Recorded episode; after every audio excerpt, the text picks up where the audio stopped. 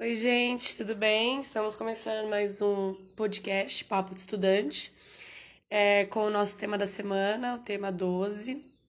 E esse tema, especificamente, ele vai abordar é, algumas questões que são hoje consequência da pandemia e poderão se tornar ainda uma, uma consequência ainda maior. É, bom, então eu separei aqui em três linhas temáticas para vocês: a do Enem, o conflito entre globalização e nacionalismo, é, VUNESP, nacionalismo é a marca das próximas décadas, e FUVEST, a nova onda nacionalista brasileira, é uma maneira de proteção territorial no mundo em escassez de recursos. Então, é, a priori, né, a gente vai trabalhar esse tema do nacionalismo, fazendo um paralelo com as questões de globalização e dentro dessa concepção de, de nacionalismo, o nacionalismo ele é uma doutrina é, política, né? Ou também pode ser considerado uma filosofia política que prega por valores é, de bem-estar social e que o indivíduo deve guardar uma certa lealdade e devoção à nação, tá? Então, o Estado Nacional é entendido como um conjunto de pessoas unidas no mesmo território é, dentro de um interesse comum. E por isso, então, o nacionalismo ele pode ser entendido como esse movimento político-social que vai visar uma organização social fundamentada numa coesão. E essa coesão vai gerar uma idiosincrasia, ou seja, uma identidade coletiva e uma cultura de nações, beleza? E aí, é, por que eu resolvi separar essa ideia de nacionalismo para a gente conversar hoje nesse, nesse tema de redação? Porque a gente hoje né, vive um isolamento social global aí, em que a gente não fechou só a porta da nossa casa, né? A gente fechou também o, a, as, as portas do mundo. É um fechamento é, do mundo todo com um discurso é, sanitarista de proteção. Né? Então a gente sabe hoje que a nossa melhor proteção em relação ao coronavírus é o isolamento. Só que é, dentro dessa concepção de isolamento, a gente tem uma antítese, é, um, um, paralelo aí entre isolamento e proteção. Por quê? Porque a gente está vivendo uma concepção de inimigo invisível, né? O vírus ele não tem passaporte, ele não tem uma cara, ele não tem uma identidade, então ele não reconhece fronteiras. Por isso, então, o, o, o vírus a gente teve que fechar nossas portas para um inimigo oculto, né? Que a gente não, não sabe realmente é, o que é e para quem é. E aí, dentro dessa concepção, a gente acabou se protegendo de algo que a gente não conhece e isso vai gerar marcas nas políticas migratórias, né? Porque desde que tudo isso começou, os estrangeiros foram os primeiros responsabilizados pela transmissão da Covid-19. E aí, é, dentro dessa, dessa concepção de culpabilização do estrangeiro, né, dessa intolerância ao estrangeiro, de que ele propagou o vírus, de que ele chegou e destruiu o efeito de nação, ideias nacionalistas começam a, a se tornar mais latentes. E aí a gente vai começar a construir muros invisíveis diante do aspecto que até então vinha sendo desmanchado, né? Porque a globalização aí é, o, é um marco da nossa história. A gente hoje tem uma possibilidade muito maior de troca, né? De, de, de experimentação é, de um país para o outro. Só que dentro dessa, dessa nova ideia do vírus, esses muros invisíveis xenófobos, racistas começam a ser levantados, né? Esse sentimento, acho que essa palavra é muito legal para você usar principalmente na FUVEST, esse sentimento anti-imigrante, é... existe uma chance para que ele se intensifique, né? E a cooperação internacional e o diálogo ele passe a não ter vez diante de um conflito aí, né? Um conflito é, que realça um egoísmo do homem e automaticamente vai reforçar o egoísmo de uma nação, né? Porque a gente pode entrar dentro de um confronto militar econômico. Então, a priori, o que eu acho que já a gente começa a, a esfumaçar aqui, né, a criar um, um pano de fundo da discussão, é que a gente, por exemplo, não, não tá na, na Alemanha do Muro de Berlim, né, é, de 1989, mas a gente está diante de uma guerra fria em relação à nova ideia de fronteiras, né, e a gente pode trabalhar a ideia de guerra do terror, em que há uma competição hoje entre grandes potências, né? O, o, a pandemia ela revelou essa, esse populismo de direita e esse nacionalismo em relação ao outro, ou seja, ver o outro como o inimigo. E isso vai gerar um fracasso das cadeias, que é aquilo que a globalização é, mais fomenta, né? A criação de pontes, a criação de cadeias, a criação é, de laços. Essas cadeias não, não são as cadeias presidiárias, tá? São as cadeias em relação àquele processo de, de cadeia mesmo. É... Como eu posso explicar isso? De, de, de faixas, de necessidades um do outro, tá? E aí, é, essa separação, essa segregação em relação ao medo, né? ao estereótipo, ao estrangeiro, ao outro, ela vai é, se tornar o símbolo do nacionalismo. Ou seja, o nacionalismo tem essa ideia, então, de que o país ele é único e, portanto, ele vai cuidar e proteger dele. Né? E aí, a, essa adoção dessas políticas de contenção que a gente tem vivenciado atualmente durante a pandemia do, do coronavírus, ela vai gerar uma divisão, uma divisão de pessoas, uma materialização das fronteiras e a imaginação dos políticos, né? A exemplo, o mais famoso que fez uma campanha em cima disso e ganhou o Donald Trump, a imaginação dos políticos em relação a essa política de contenção é, exagerada, ela vai se tornar uma realidade. Então, aquilo que deveria acontecer, né? num primeiro momento, que é esse momento que a gente vive hoje, é, como uma medida sanitarista, pode vir a se tornar uma realidade a longo prazo, essa medida de contenção.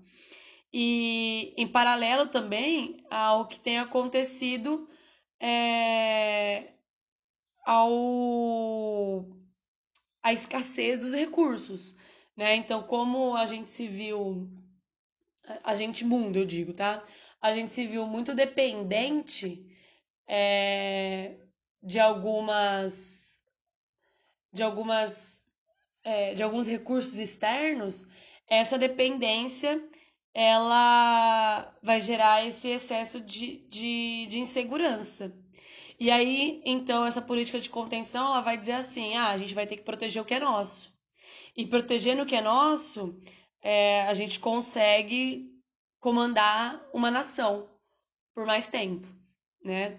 Então, esse surgimento de autocracias, de divisões sociais que vão engendrar esse nativismo, esse populismo, é, é uma história sobre as novas e ressurgentes divisões globais, tá? Então, a gente pode dizer, né, que de alguma maneira, né, isso também já é, é discutido pelo Robert Kaplan, que o coronavírus ele é um marcador histórico entre a primeira fase da globalização, que era aquela da troca, do diálogo, para a segunda fase da globalização, que vai ser chamada de globalização 2.0, que é exatamente essa separação do globo em blocos de grandes potências, com os seus próprios militares, com os seus próprios recursos, com, os seus próprios, com as suas próprias cadeias de suprimentos, é, é, com as suas próprias é, exaltações culturais, né, ufanistas.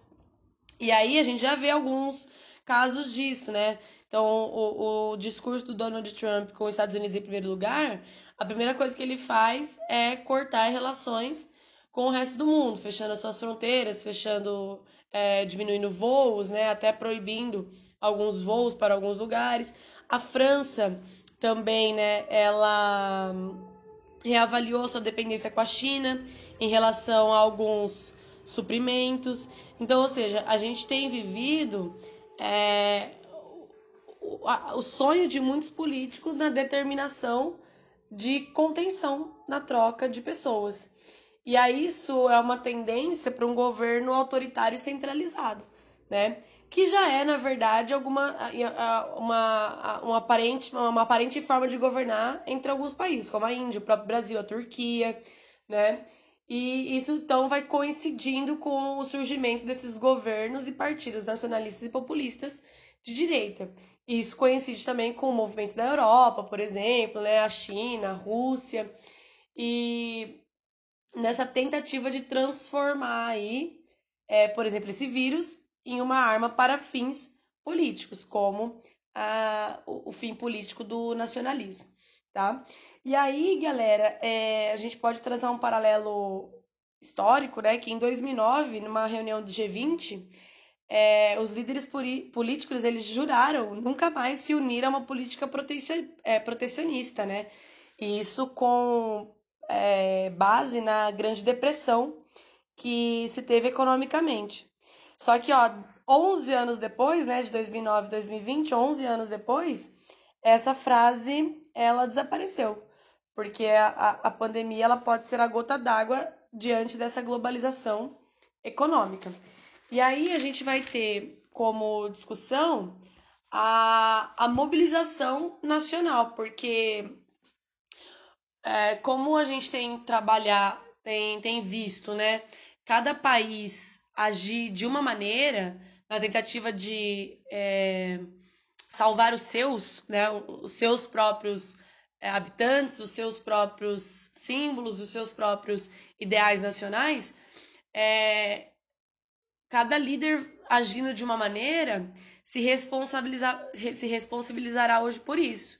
Então, ou seja, a gente está vendo aí o, o Bolsonaro, o presidente né, do país, é, sendo rechaçado nos jornais estrangeiros, porque a forma como a gente está lidando com o isolamento é, social não tem sido a forma como a maior parte do mundo tem lidado, apesar de cada parte do mundo lidar de maneira diferente.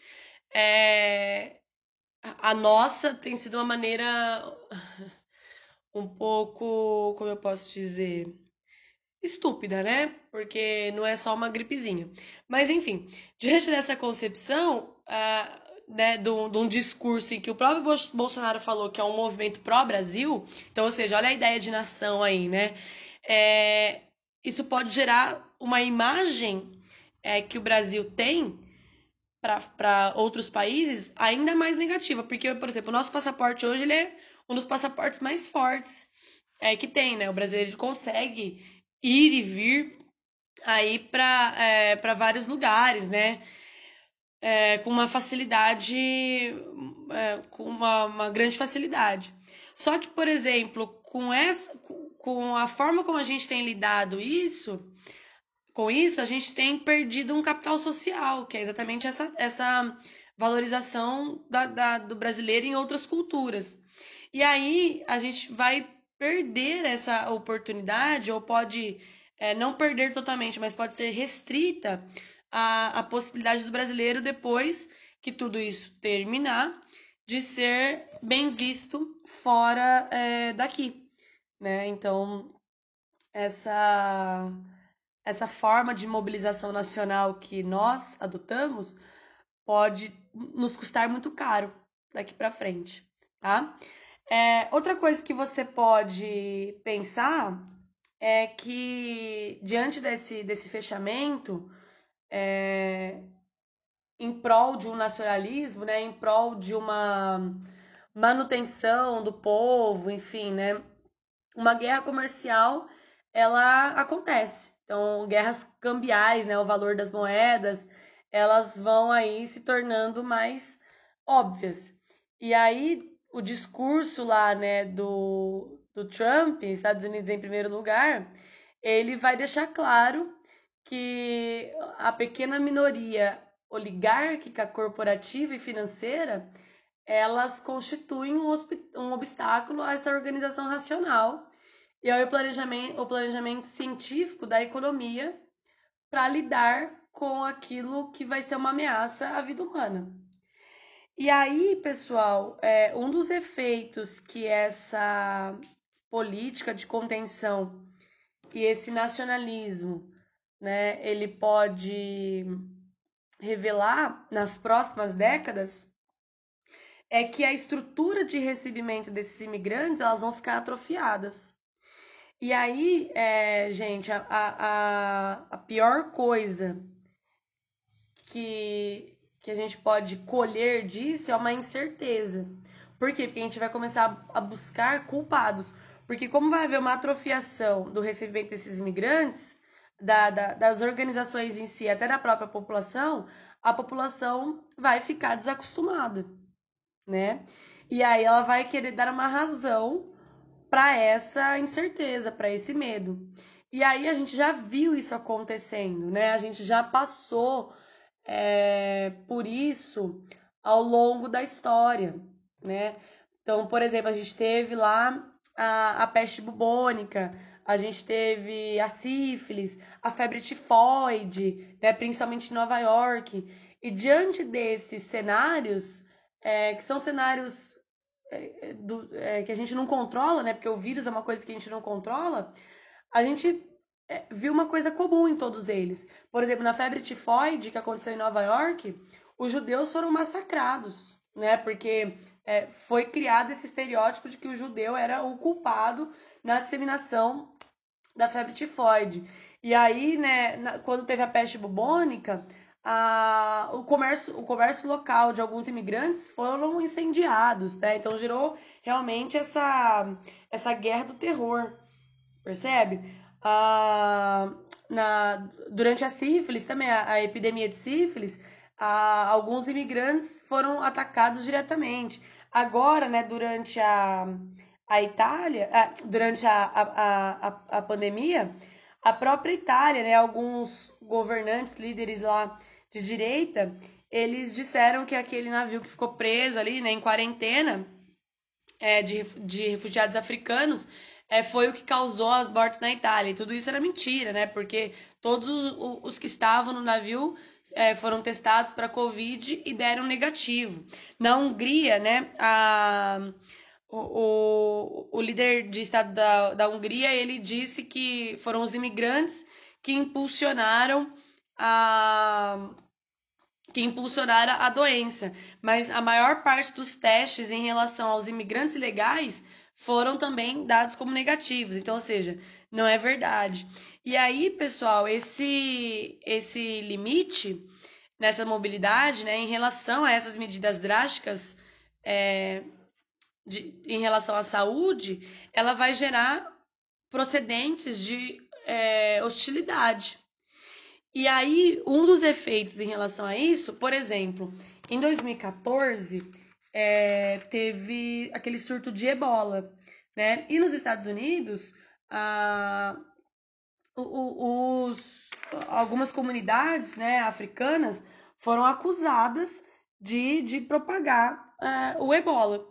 E o que acontece depois dessa, dessa criação de identidade, então dessa repetição de que ah, ele, eles são eles são um grupo que tem ebola, eles são um grupo que tem ebola, igual o Trump tá fazendo agora, né? Vírus chinês, vírus chinês, vírus chinês.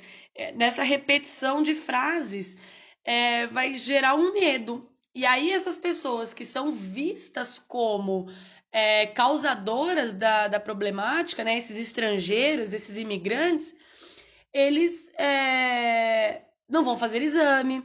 Então isso pode ser um tiro no pé sabe? Essa, essa busca por culpados diante desse fanatismo, dessa mobilização nacionalista. Por quê? Porque eles, essa, esse pessoal, eles não vão fazer os exames, porque eles vão ficar com medo da condenação de pessoas. E aí você vai perder a oportunidade é, de saber realmente qual é o impacto dessa doença no seu país e vai perder a oportunidade de, por exemplo, incluir essas pessoas nas medidas de prevenção por simples falta de empatia. Porque o cara, né, que, por exemplo, chinês, é, com essa repetição do Donald Trump, que o vírus é chinês, o vírus chinês, o vírus chinês, com essa repetição, o chinês em si, que manifestar, por exemplo, alguma reação, ele não vai buscar uma solução para isso, né? Ele vai buscar uma proteção. E aí ele pode realmente contaminar mais pessoas. Então, ou seja, essas políticas de nacionalismo, elas é, vão gerar um, um medo incessante que vai é, hostilizar ainda mais o efeito dessa condenação. Você pode até fazer, por exemplo, um paralelo com Capitães da Areia, né? Quando é, lá no Capitães da Areia a, a pessoa pega a bexiga, né? Esqueci o nome disso dessa doença. Mas enfim, o que eles são o que acontece com eles? Eles são separados, né? Eles são colocados à margem da sociedade. Então, ou seja, aqueles que têm a doença, eles são colocados à margem. E aí ninguém pensa numa política de, de prevenção, uma oportunidade de incluir essas pessoas numa prevenção. Na verdade, o que acontece é só realmente uma segregação, uma separação, um, uma repartição. Tudo bem? Bom, e aí, né, a gente pode também é, trazer a, a questão do, do gasto que, que o Bolsonaro teve agora com o repatriamento de algumas pessoas, né, que ficaram presas diante desse fechamento de fronteiras. Então, trouxe, né, os, os brasileiros que estavam em outros lugares do país para cá. E esse repatriamento aí, de novo, né, sem, sendo um símbolo nacional, tá? Um, um símbolo é, de nacionalidade perdão. Tudo bem? E aí, pessoal, a gente pode trazer também para nossa argumentação que essa construção de muros simbólicos, né, de fronteiras, de fechamento de fronteiras, ele evita o contato com o outro.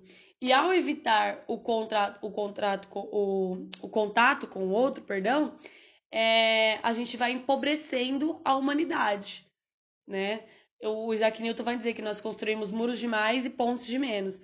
E a gente vai enfraquecendo essa humanidade, esse diálogo em relação ao outro, por não tolerar as diferenças e também é, tentar é, partir de uma, de uma impersonalidade, né? De não, de não sermos permeados com a personalidade de, de, outras, de outras nações tudo bem? E a Clarice Lispector tem uma frase espetacular é, em relação a isso, que ela fala assim: um dia será o mundo com a sua impersonalidade soberba versus minha extrema individualidade de pessoa, mas seremos um só. Querendo ou não, né? Nós continuamos sendo mundo, né? Apesar de todo de toda tentativa ufanista, mas nós continuamos sendo mundo e precisando de trocas. Mas diante dessa nova realidade que nos é apresentada, é, qual vai ser né, exatamente a, o valor dessa troca, o efeito dessa troca? E aí trago para vocês, por exemplo, a, o filme A Onda, né, que vai revelar esse fanatismo, essa ideia fanática em relação a um tipo só de doutrinação, a um tipo só de nacionalismo, de nacionalidade, né? Ah, muita gente acha que o contrário do liberalismo é o socialismo, mas na verdade o contrário do liberalismo é exatamente o nacionalismo, né? Essa ideia, é, essa vigência política nacionalista que é devastadora. Em alguns pontos é necessária, né? Mas em grande parte ela é devastadora. E aí vocês podem também procurar um filme que chama O Ano em que Meus Pais Saíram de Férias, é, para vocês verem como funciona o nacionalismo, é, por exemplo, durante alguns regimes, como o regime militar, né? Essa exaltação ao hino, exaltação à bandeira, ao país, o próprio Policarpo Quaresma, né? Do, do livro Policarpo, Triste Fim de Policarpo Quaresma.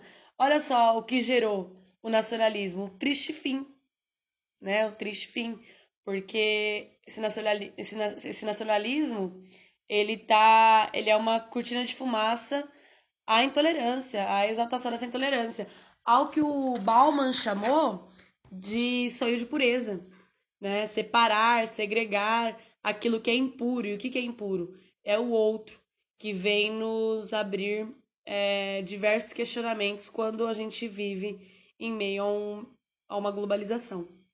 Tudo bem? Então, pessoal, acho esse tema acho ele um tema interessante, principalmente lá né, que não é tão distante, que é o surto de ebola em 2014, que não teve aqui para nós brasileiros uma grande impulsão, mas em 2014 essas medidas de contenção já começaram, né, a, a serem levantadas. Ah, inclusive no Brasil a gente está vivendo uma política de, de contenção de deportação imediata, né? O que vai contra a lei de imigração brasileira.